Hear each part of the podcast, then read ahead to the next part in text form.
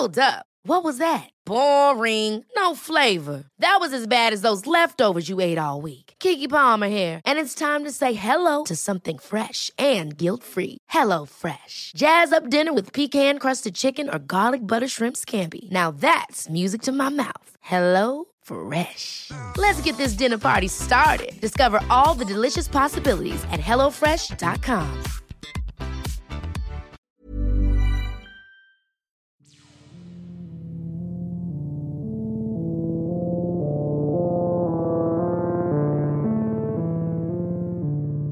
La nueva carrera espacial está en marcha.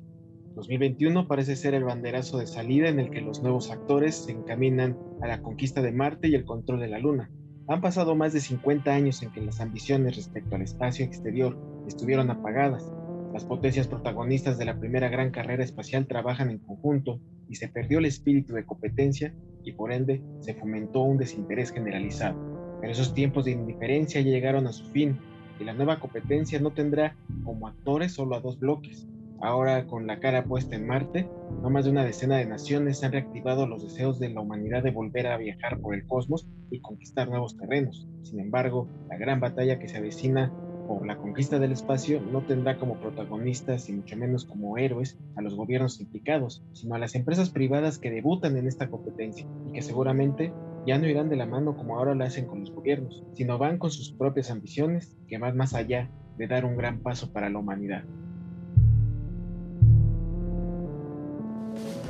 Las claves del mundo. El contexto internacional en Podcast OM.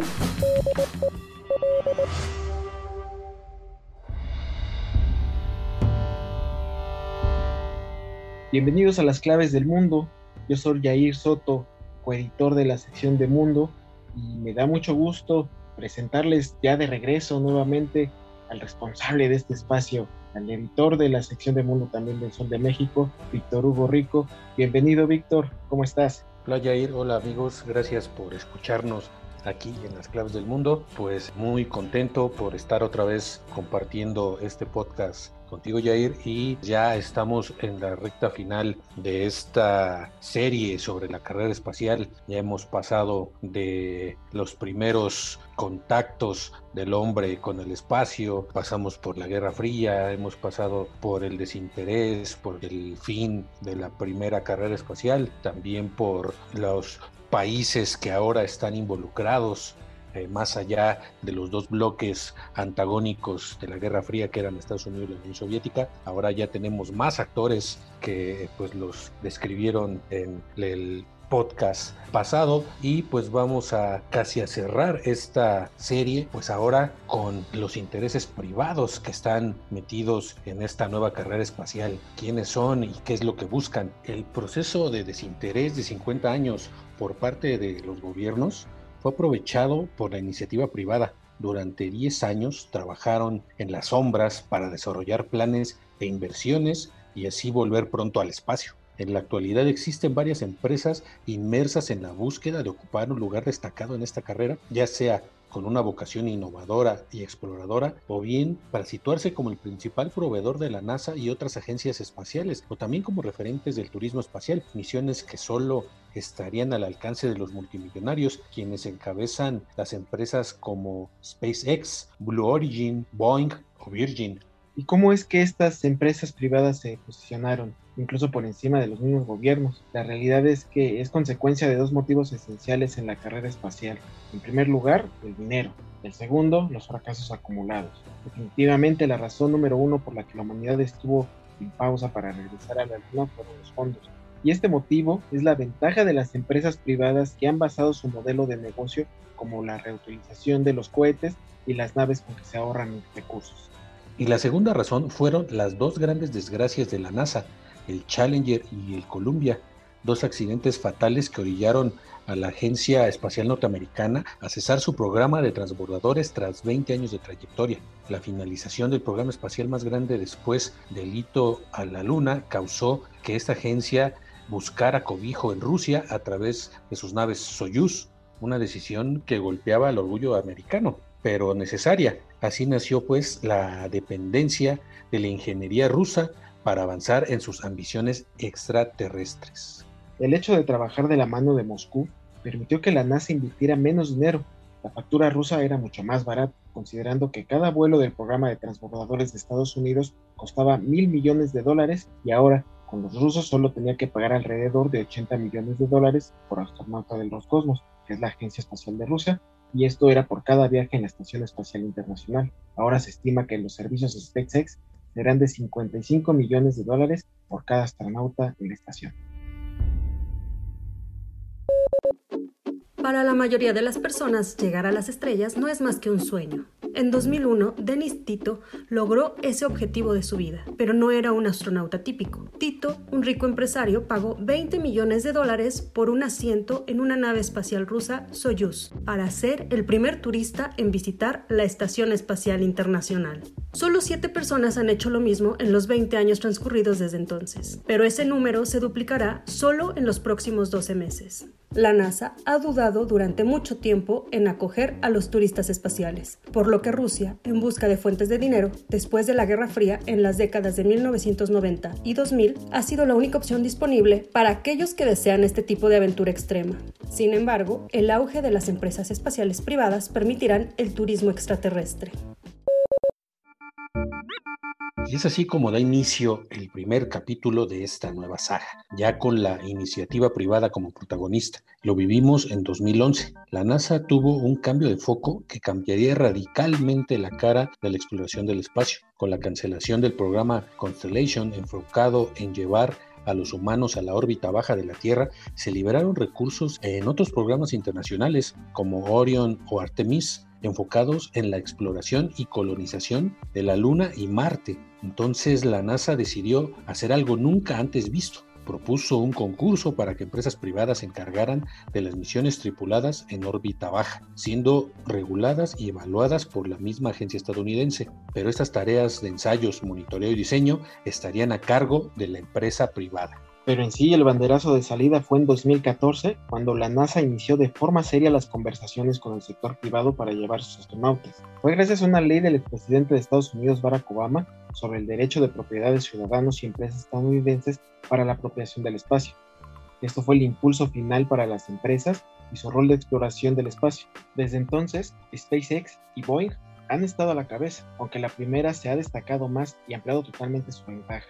Pero en los últimos años, un tercer beligerante ha presionado la carrera, la empresa Blue Origin del magnate Jeff Bezos. Pero es momento de conocer a profundidad a cada una de las empresas protagonistas de esta competencia por dominar el espacio. Si ya tuviéramos un podio, podríamos decir que el primer lugar es para la empresa Space Exploration Technologies Corp, o mejor conocida como SpaceX, enfocada a la fabricación aeroespacial y de servicios de transporte espacial con sede en California, Estados Unidos. Fue fundada en 2002 por el multimillonario Elon Musk, también dueño de Tesla y cofundador de varias compañías poderosas. El principal objetivo de Musk es reducir los costes de viajar al espacio para facilitar la colonización de Marte. Ha desarrollado varios vehículos de lanzamiento, además de la constelación Starlink, un proyecto de una serie de satélites de Internet que brindará Internet de banda ancha y cobertura mundial de bajo costo, además de las naves de carga Dragon y Dragon 2, que recientemente regresó a la Tierra tras una visita tripulada a la Estación Espacial Internacional. Su lista de primicias incluye el envío de un cohete de combustible líquido financiado totalmente con recursos privados, la recuperación y reutilización de una nave espacial y la primera compañía en enviar una tripulación a la Estación Espacial Internacional, entre otros logros. En total, SpaceX ha realizado 20 misiones de reabastecimiento a la estación espacial bajo una serie de concesiones de la NASA y hoy por hoy es la empresa con la mayor constelación de satélites en el mundo. Hasta 2021 esto es lo que ha construido pero que haya futuro. En 2016 presentó el sistema de transporte interplanetario, ahora conocido como Starship, que contempla para la próxima década realizar vuelos interplanetarios tripulados. Así, Starship se proyecta como un vehículo completamente reutilizable y será el más grande de la historia en el momento en que esté en servicio. Declaración de Elon Musk, de película ATV, 6 de noviembre de 2019. El avance crucial que necesitamos para convertirnos en una civilización espacial es hacer viajes fuera de la Tierra como si fueran viajes aéreos.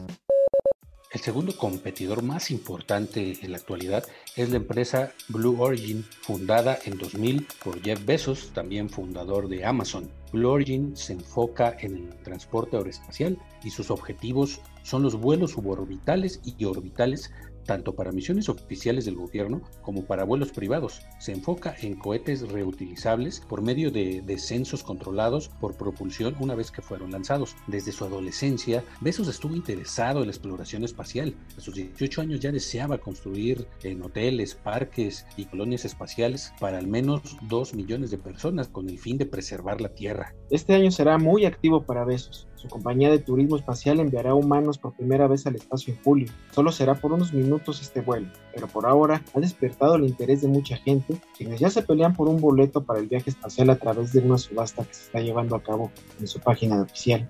De esta manera, el fundador de Amazon es un importante jugador del terreno, ya que se convirtió también en un activo contratista de la NASA y un innovador en el campo tecnológico. Declaración de Jeff Bezos. El país, 10 de mayo de 2019. Estados Unidos vuelva con sus astronautas a la Luna dentro de los siguientes cinco años. Amo esto, es lo correcto. Y para los que están haciendo sumas en casa, esto es en 2024. Y podemos ayudar esa línea de tiempo porque empezamos a trabajar hace tres años. Es tiempo de volver a la Luna, pero esta vez para quedarnos. El tercer billonario espacial en discordia y dueño del imperio Virgin es Richard Branson. A través de sus inversiones es la nueva empresa espacial que más enfocada está en llevar turistas al espacio a través de su firma Virgin Galactic, fundada en 2004. Branson planea proporcionar vuelos espaciales suborbitales tripulados, lanzamientos para misiones científicas y envíos de pequeños satélites. Originalmente, su plan de una tripulación sobre la órbita terrestre estaba contemplado en 2009, pero evidentemente se ha retrasado. Sin embargo, fue en 2018 que hizo historia al despegar de California y alcanzar una altura de 82.7 kilómetros, con lo que la empresa se convirtió en la primera en lograr un vuelo comercial tripulado al espacio, según la NASA. Cabe destacar que Branson también es fundador de Spaceship Company, una empresa de producción aeroespacial con el fin de construir naves espaciales comerciales. Desde 2008 inició la fabricación de una serie de naves capaces de traspasar los límites del espacio. Y por otro lado, también tenemos a Virgin Orbit, otra rama que busca su espacio en la competencia de los servicios de asistencia satelital y también de prestadora de servicios para las grandes agencias. El Confidencial, 20 de diciembre de 2019. Todavía estoy fascinado por el espacio, ¿sabes? Somos ese pequeño punto y el espacio es infinito y está ahí para explorarlo. Finalmente, The Boeing Company, una empresa multinacional estadounidense que diseña, fabrica y vende aviones, helicópteros, misiles y satélites. Al inicio de la década pasada, Boeing era un competidor serio que destacaba en la carrera solo por detrás de la compañía de Musk. Boeing recibió importantes inversiones de la NASA para una misión tripulada, sin embargo no prosperó y poco a poco la brecha con SpaceX se fue ampliando. Tanto Virgin como Boeing han impulsado sus labores espaciales con importancia, pero no la suficiente para hacer competencia a SpaceX o Blue Origin, quienes ya se han posicionado como las empresas líderes del sector a largo plazo. Al dar apertura a la iniciativa privada, la NASA ha creado un entorno en el que tiene a múltiples proveedores compitiendo agresivamente en costos e innovación. En lugar de meterse en una batalla con los recursos aparentemente limitados de multimillonarios, la NASA se ha posicionado como un beneficiario clave de la racha competitiva que sin duda impulsa los ánimos de Musk, Bezos o Branson con la SpaceX de Musk como ganadora momentánea y destacada de la nueva carrera espacial privada, Blue Origin de Bezos parece que se centrará en el siguiente gran paquete que la NASA va a impulsar con la ayuda privada, el proyecto Artemis, que pretende volver a la Luna en la presente década. Veremos cómo sale todo. Lo que sí parece claro es que esta nueva carrera espacial será apasionante.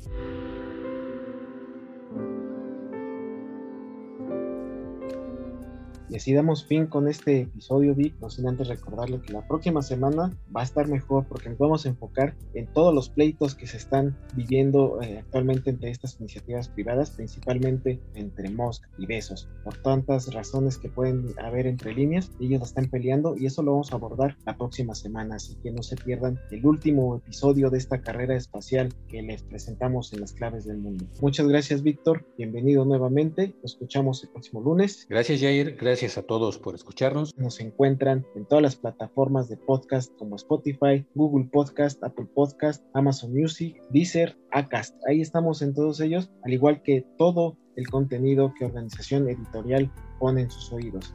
¿Qué nos vas a recomendar en esta ocasión, Vic? Pues esta ocasión, Jair, les vamos a recomendar Disruptores, ya se los hemos recomendado antes, es un gran podcast de Organización Editorial Mexicana donde se muestran las innovaciones de esas pequeñas empresas que buscan poco a poco hacerse un espacio en el gran mundo de los negocios con ideas innovadoras que pues precisamente se destacan por romper con los moldes establecidos en el negocio. Así que los combinamos a escuchar Disruptores con Eric Ramírez. Y también los invitamos a que nos escriban para que nos den todas sus sugerencias, sus opiniones respecto a este programa de las claves del mundo. Lo pueden hacer a través de nuestra cuenta de Twitter, arroba podcastom, y también nuestro correo electrónico podcast.om.com.mx. Por favor, escríbanos. Nos escuchamos entonces el próximo lunes. Gracias.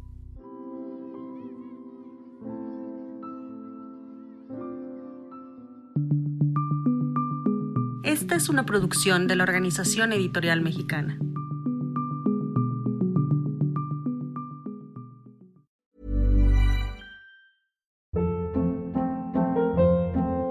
Hold up. What was that? Boring. No flavor. That was as bad as those leftovers you ate all week. Kiki Palmer here, and it's time to say hello to something fresh and guilt-free. Hello Fresh. Jazz up dinner with pecan-crusted chicken or garlic butter shrimp scampi. Now that's music to my mouth. Hello Fresh. Let's get this dinner party started. Discover all the delicious possibilities at hellofresh.com.